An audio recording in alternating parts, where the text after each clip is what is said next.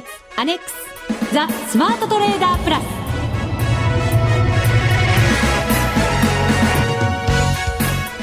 こんにちは内田まさです。この時間はザ・スマートトレーダープラスをお送りしていきます。ザ・スマートトレーダープラスまずは服を呼ぶアドバイザーお二人をご紹介しましょう。国際テクニカルアナリスト福永博之さん。こんにちは。よろしくお願いします。お願いします、はい、そしてマネックス証券の福島正さんです、はい、こんにちは。よろしくお願いします。よろしくお願いいたします。さてね、暑い毎日が 続いていますが、ね、はい残暑も厳しい中、本当ですね。さらに、はい、暑い毎日が今日からスタートすることになりますよ。うん。楽しみ、ね、そうなんです、はい、いよいよ第3回 FX ダービーザ・スマートトレーダープラス杯がスタートいたしますもう間もなくですね。あとね、はい、14分後。お5時 ,5 時からですね。そうなんですよ、はい、エントリーとあとはそこから運用もね、同時スタートということですから、はい、ぜひ皆さんふるってご参加ください。詳細などはこの後のコーナーでね詳しくご紹介しますけれども、うん、リスナーの皆さんからはですね第3回のダービーに向けて意気込みがどしどしと番組のそうなんです。ブログに届いてるんですよ、はい、ご紹介しますね、まずはですね匿名さんから いただきました、はい、実はですね嬉しいメッセージ付きなんですよね。第1回ダービーでいただいたマネックス賞のオリックス戦観戦チケット、うん、野球観戦してくれたんだそうですよ、はいはい、嬉しいね。残念ながらオリックスは負けちゃいましたが。球場での野球観戦が人生2回目だったので、貴重な体験ができて嬉しかったです。楽しかったです。ありがとうございました。って意見もいただきました。嬉しいですね、はい、実際に行ってくださいました。そして2回目ダービーは1回目の金額を超えることはできませんでしたが、キットカット目指して3回目も頑張ります、はい、ということはじゃあ1回目も2回目も私よりも順位が上だったということですね。素晴らしい、うん、キットカット。はい権利まだまだありますよ。うっちさんも頑張ってでも順位は上げないでください もう今回は頑張りますよ。今回もなんですけどね。結果的には今回はになるんですけどね。頑張っていきたいと思います、はい、もう一つジップリンさんからいただきました、はい、いつもありがとうございます。ます、はい、FX ダービー始まりますね、えー、3回シリーズの最終回ということもありまして、うん、今回はミッションを無視させていただいて 来ましたね。ね、すごい、はい、宣言しちゃいましたよ。10位以内を目指すぞというのを自分のミッションとして参加させていただくつもりです。と、自分にプレッシャーをかけておいて頑張ってみますね。といただきました。はい、ありがとうございますもう一ついこうかな。しゅふこさんからいただきました。ありがとうございます。ありがとうございます。FX ダービーは人生そのもの。山張り谷あり 私谷だらけみたいですけどね いや谷が深いだけですよね。山も高いということで。そうですか。高い山があるといいんですけどね。いやいや今回山高い山登るんですよね。今回はね、はい、富士山なんてもうね目じゃないですそうです目じゃないですよ、はい、世界一の山目指します。でもデモだし楽しいといただいてます。ねデモじゃなきゃできないこと多いですからね。はい、ぜひ皆さんチャレンジしてみてください、はい、えしゅっこさんひどいマイナスになってしまったのでもう2回目でやめようかなと思っていたら、はい、最後の一か八かの12時間でマイナスが縮小していたので第3回も参加します嬉しいですねお待ちしておりますお待ちしてます、うん回こそはね、ね、また私と一緒に山を目指していただこうかなあの登りきらなきゃダメですよ。ただ目指すだけだとね。途中じゃダメなんだ。ダメですよ。山小屋に宿泊中とかじゃダメ？いや富士山の5合目とかダメですからね。そうですね、はい、やっぱり頂上でご来光を見られるね感じの意気込みでいかないといけませんね、はい、内田さんのその言葉しっかりと皆さん聞いてると思いますよ。どうかな？これ証拠に残っちゃった？もちろんです。すみませんちょっと言わせちゃったかなみたいなところありますけど。そうですよ。ごめんなさいデマンドでみんなに聞かれちゃいますからね この後もね、はい、はい、この後詳しくその第3回目のダービーの詳細等々お知らせしますので、はい、ぜひ皆さんお聞き逃しなく、うん、この番組を盛り上げていただくのはリスナーの皆様です。今日からスタート第3回 FX ダービーザ・スマートトレーダープラス杯ぜひご参加ください。プラスになるトレーダーになるを目指す番組。どうぞ最後までお付き合いください。この番組はマネックス証券の提供でお送りしますスマートトレーダー計画よーいドン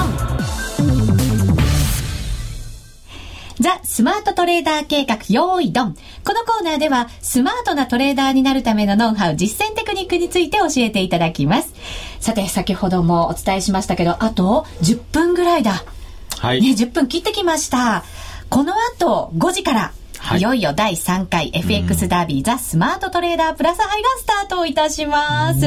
まあ皆さんいつものようにご参加くださいねっていうのも、はい、まあね、親切ではないので。そうですね。まだ今回ね、初めて参加される方もいらっしゃいますからね。そうなんですよね。はい、やっぱりここは実行委員長から改めてルール等々説明をいただきたいと思います。よろしくお願いいたします。ではですね、第3回の、えー、FX ダービーということで、えー、これ商品ももう一度、はい、改めてお伝えしましょうね。ねえっ、ー、と、優勝者はですね、えー、全国共通百貨店商品券1万円分。はい。たくさん買ってください。1万円分いろいろ買えます。楽しみです。楽しみです。はい。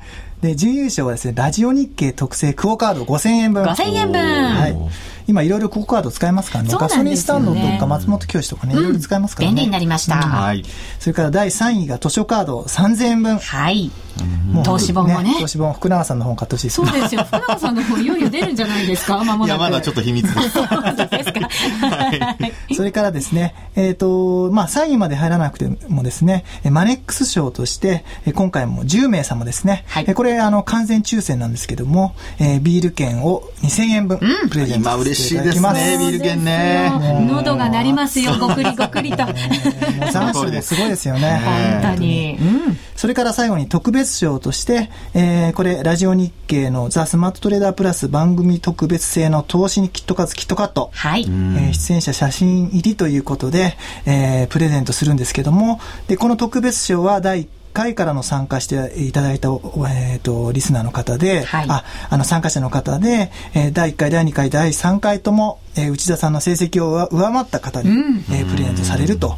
いうものですと、はい、そうですね。第1回目は、まあまあな成績でしたから、いやよかったですよ。大したもんですよ、ね、だったので一応このキットカットの、はい、えっ、ー、とまあ権利を持つ方々は、まあその人たちに限られちゃってますけれどね。そうですね。第2回目はほとんどの方が危なかった危なかった。1回目で頑張りましたからね。だいぶ絞り込まれた感はありますけどね、うん、そうですね、まだまだねチャンスその方々には残されてますから、頑張っていただきたいと思います、で、えー、開催期間はですね、はい、今日の、えー、17時ぴったりからですよ、ぴったりからもう8分切りましたね。あと7分ですね、はい、そうですね。はい、えー、17時ぴったりからですね、あの、エントリーですね、うん、えー、このダービーに参加するためのエントリーと運用があスタートします。はい。で、終わりがですね、えー、来月9月21日火曜日の5時55分まで。うんなりますね。すね約1か月ですね。残暑とともに暑い 1か月になりますね、すねこれね。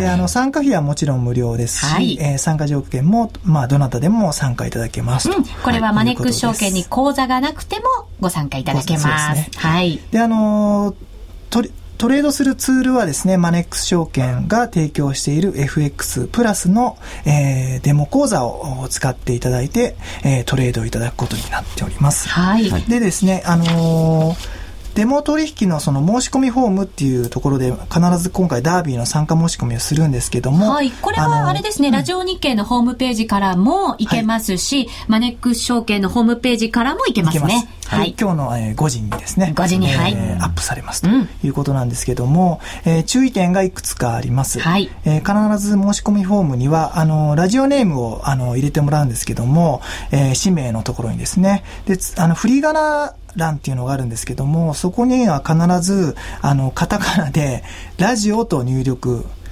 してください。これが結構重要なんですよね、うんはいうん、まず最初に入れていただくのがそのラジオネームが1番に入れていただくんですけれど、はい、その2番目すぐ下に振り仮名っていうふうに書かれてます。ここは、えっ、ー、と、本当に振り仮名を入れるんではなく、ラジオというふうに一文字入れていただきたいんですね。そうですね。はい。で、あの、実はですね、あの、第2回までなんですけども、ラジオと入力しないでですね、えー、申し込みされたあお客様結構いたいらっしゃったので、そうでしたか。えー今回ですね、あの、デモ取引の講座、申し込みはこちらっていうボタンを押すと、ポップアップで、ラジオと必ず入力してくださいというふうに出すようにしたので、少し。わかりやすくなりましたね。なので、まあ、それで、あの、ラジオと必ず入力していただきたいなと思います。はい、ここだけもう本当に注意してくださいね。はい、振り仮名欄には、ラジオという言葉入れてください。そうです。はい。それから、あの、まあ、E メールアドレスを必ず入力していただきたいのと、それから、あの、仮想の、まあ、証拠金設定額っていうのがあるんですけども、100万円、500万円、1000万円っていうふうに設定する、えー、できるんですが、はい、まあ、ここは、まあ、できればですね、まあ、1000万円にチェックしていただくと、うん。はい、あのー、まあ、証拠金がね、たくさんあればそれだけいろいろ晴れますので、そうですね。1000万円にチェックしていただきたいなと思います。そうですね。俺は大丈夫という方は100万円からでも、どんどん受け付けますが。途中で変えられませんから。そうなんですよね。途中で変えられないんですね。そうなんです。第1回目の時に、あの、番組スタッフも、あの、これエントリーした時に、間違えて100万円にしちゃったらしいんですね。で、おかしいおかしいって言ってたら、後で気づいて、やっぱりそれはね、やり直しができなくって、まあ最後までそれで頑張ったなんていうね、話も逸話もあるぐらいですからね。そうですね。そうなんです。はい、なので、ぜひね、あの、100、1000万から、はい、ぜひ皆さんチャレンジしてください。まあ自信のある人は100万でもいいんですけどね。いいです、いいです。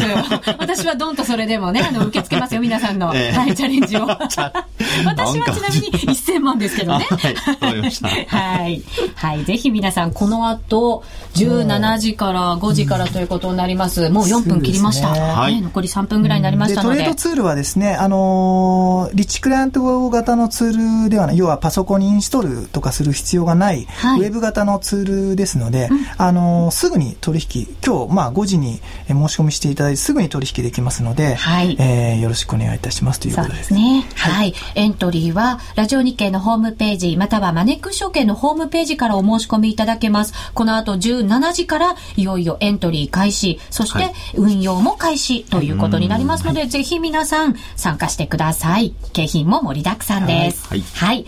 はい。さて、ここからは3回目のダービースタートということになりますので、一歩先行くアドバイスを、はい、はい、いただいていきたいと思います。うん、私、個人的にもこれすごくいつも毎回思うことなんですけれど、はい。損切りが上手にできた時、はい、で、損切りが上手にできなくって、ええ、うまあ、これ、損切り貧乏？って言っていいのか分かりませんけれど、はい、こういう時って本当にあるんですよね。そうですね。紙一重なんじゃないかと思うんですけれど。いや、本当にあの、おっしゃる通りでですね、これ多分そのシチュエーションが違っていると思うんですね。うん、というのはどういう時かというと、損切りが上手な時っていうのは、後から振り返ってみて、あの時切っといてよかったな、あるいは持ってたらこんなに損になってたねっていうところだと思うんですね。ほっとしたみたいな、ありますよね。そうするとですね、まあどういう状況かというと、損切りが上手な時っていうのは、結果的にですね、えー、トレンドが発生している時だというふうに言えるんじゃないかと思うんですね。トレンドが発生している、はい、というのは、その、えー、価格が上に上がっているか下に上がっているかということが明確にこう、はっきりしている時ですね。で、この損切り貧乏になっている時は、じゃあどうかというと、はい、結果的にその、まあ、何回もその損切りを行ってしまって、えー、よくよく見てみると、損失は少ないんだけども、1回あたりの損失は少ないんだけども、なぜかその損失が積み上がってしまっていてですね、はい、1回あたりの儲けと比較すると、これ、結果何やってたんだろうっていうような、あ結果的にこのマイナスの方が膨らんでしまってるケースですね。はい、で、このケースで見ると、まあ、これ2つ考えられると思うんですが、1つはですね、先ほどのトレンドが発生していたという時の逆ですね。要は、そのレンジ相場で横ばいになっている時に、まあ、エントリーのタイミングが悪くてですね、えー、結果的にそのロスカットの方に引っかかってしまうケース。うん、まあ、そういうのが考えられると思いますね。はい、で、一方でもう一つの方は、これはですね、えー、ロスカットはうまくやってるんだけども、結果的にそのの、まあ、我慢ができなくて、ちょっと利益が出るとすぐにまあ、返、えー、返済してしまうというパターンですね、はい、で。これもですね、結果的に損切り貧乏になってしまうと。いうことなんですよね。で、あの、い、えー、一つ目の、その、トレンドが、まあ、あまりなくて、狭いレンジの中で動いているようなケース。はい、このケースでは、もうエントリーのタイミングっていうのはすっごく重要になるんですよね。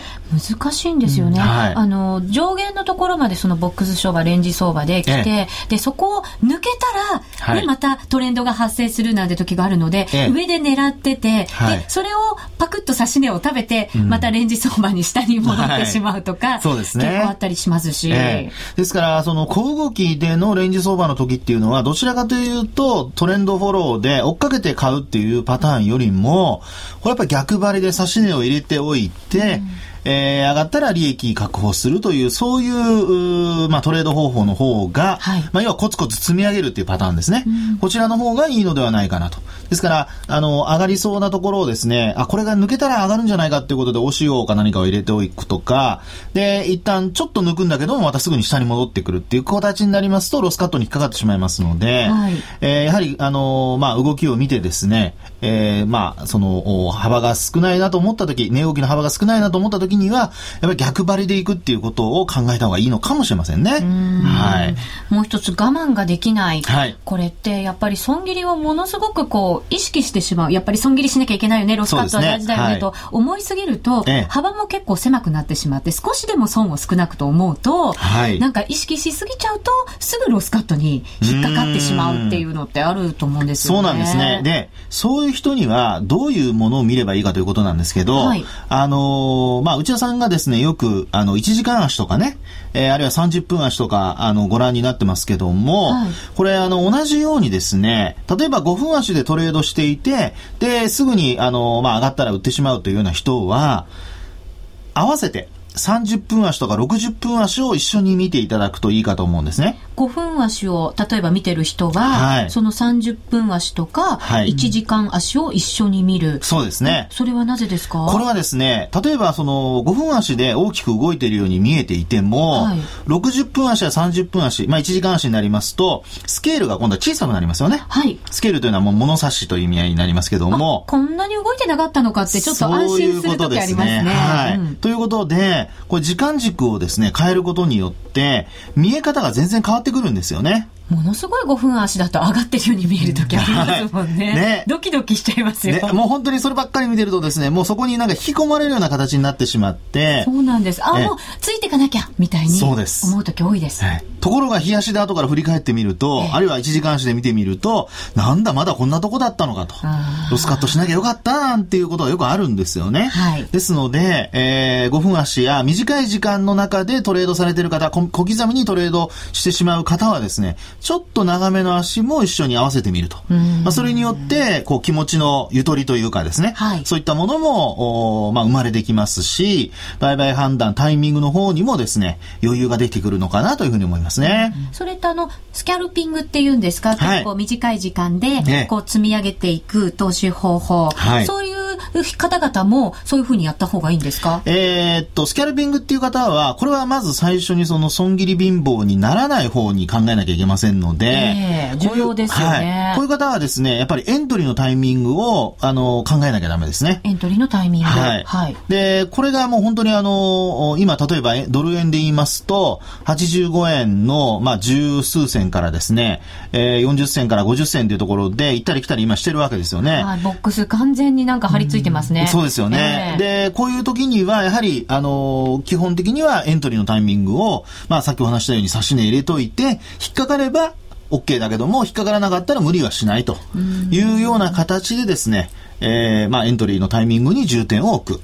こうした方が、あの、スキャルピングをやられてる方、特に今の小動きの時はですね、はい、いいのではないかなというふうに思いますね。そうですね。はい。ロスカットってものすごい重要ですけど、やっぱりね、ねあの、入れておくその水準って難しいですよね。ちょっとこう、はい、あれですか、やっぱり節目を超えたぐらいのところとかに入れておくべきなんですかね。そうですね。まずはですね、おな今、内田さんの話にありましたように、例えばここの価格、まあその止まった価格ですね。これを節目というふうに読んだりしますけども、はい、そこを超えたら、まあ上に行くであろうということで、えー、ショートしてる人は、まあ買い戻しですよね、うん、で。逆にこの価格を下回ったら下に行くであろうということをやってる方、ロングを、ロングポジションの方は、えー、売るということになるんですけども、えーあのまあ、考え方としてはですね、えー、まあ、そういった動きの中で、えー、そうですね、まずはその自分なりの、その、まあ、リスク許容度っていうのがありますよね。うん、まあ、そこが、あの、内田さんの話にあったのがまず基本なんですが、えー、例えば、もしそこまで、節目と言われるところまで下落したとしても、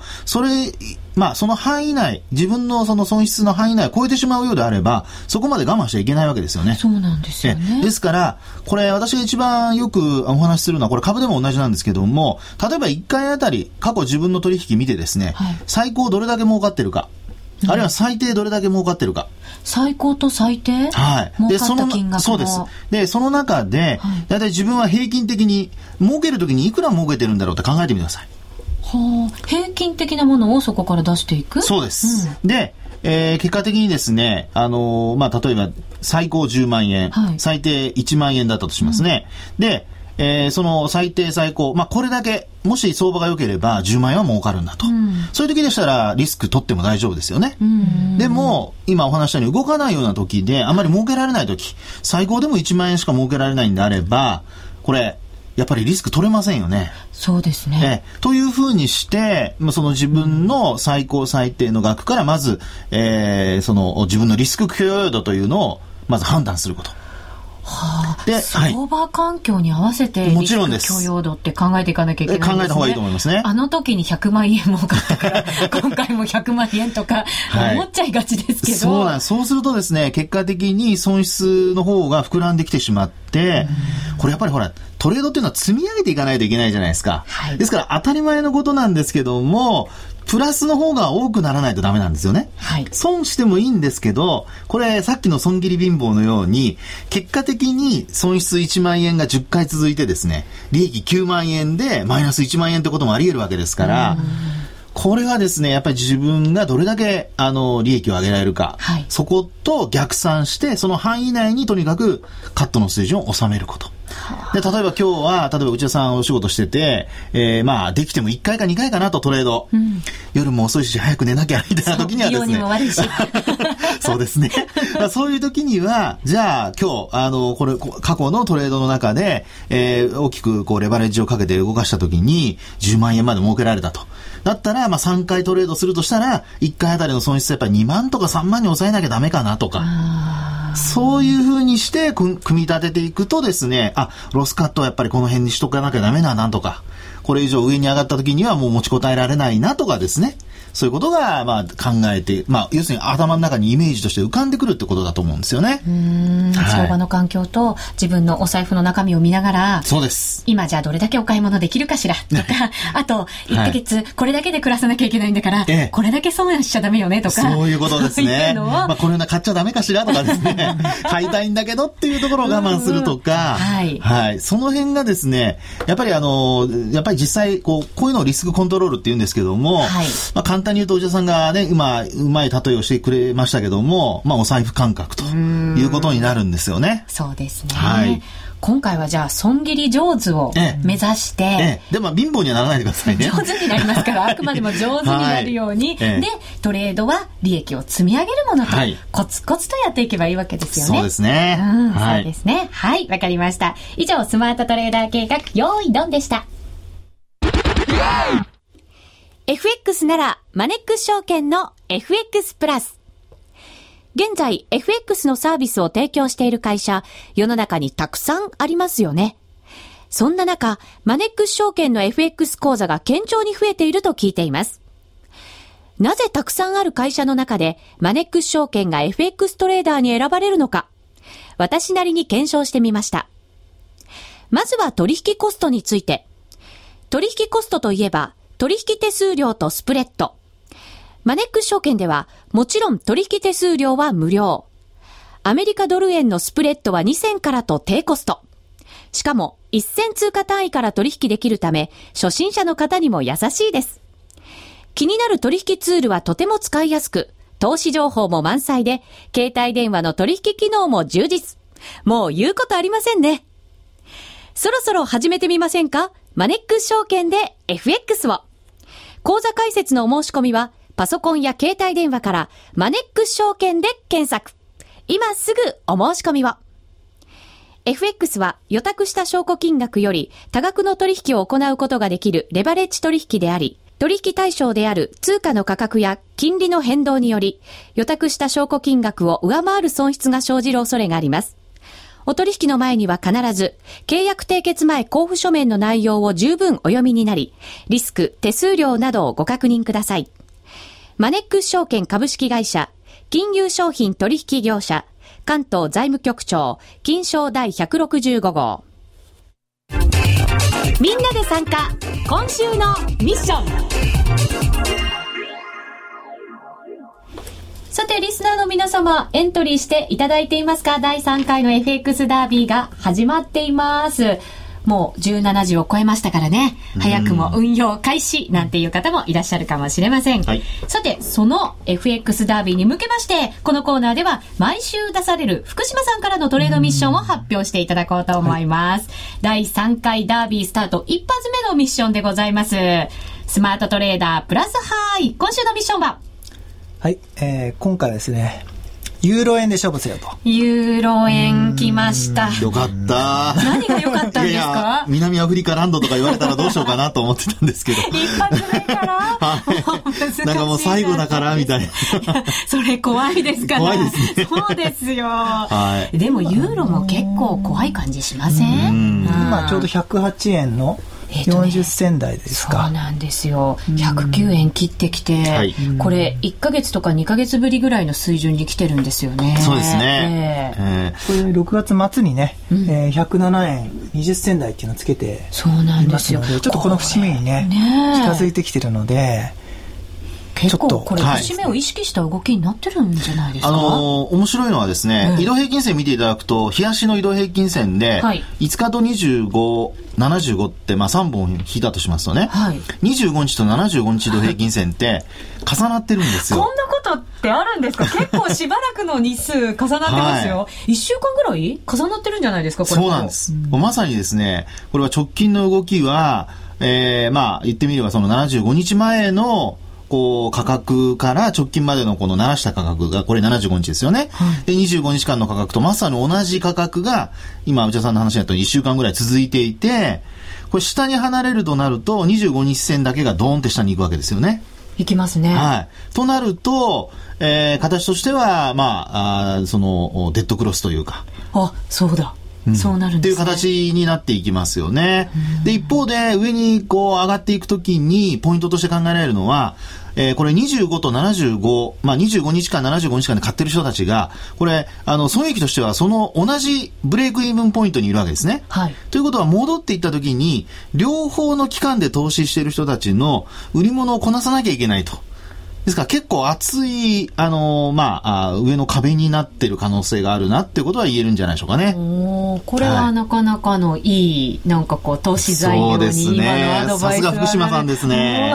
福島さん、いやあの、通貨を選んだ福島さんがね。そうなんですよ。はい、福島さんがずっとね、あの、チャート見てましたからね、それで選び抜いたユーロ円なんですよね。そうですね。楽しみですね。どうなるか。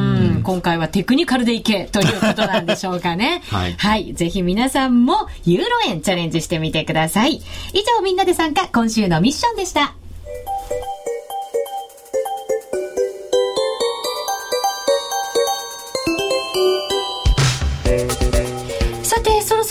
お別れのお時間が近づいてきました。本当にあっという間のいつもね、ね30分なんですけれども、ここで重要なお知らせ一つ。はい、お願いします。はい、ありますよ。ネットセミナーが開催されます。久しぶりですね。久しぶりですね、本当ね。本当に。冬やりましたよね。そうでした。はい、の12月ですね。ね、そうでした。第2回目のネットセミナーということになります。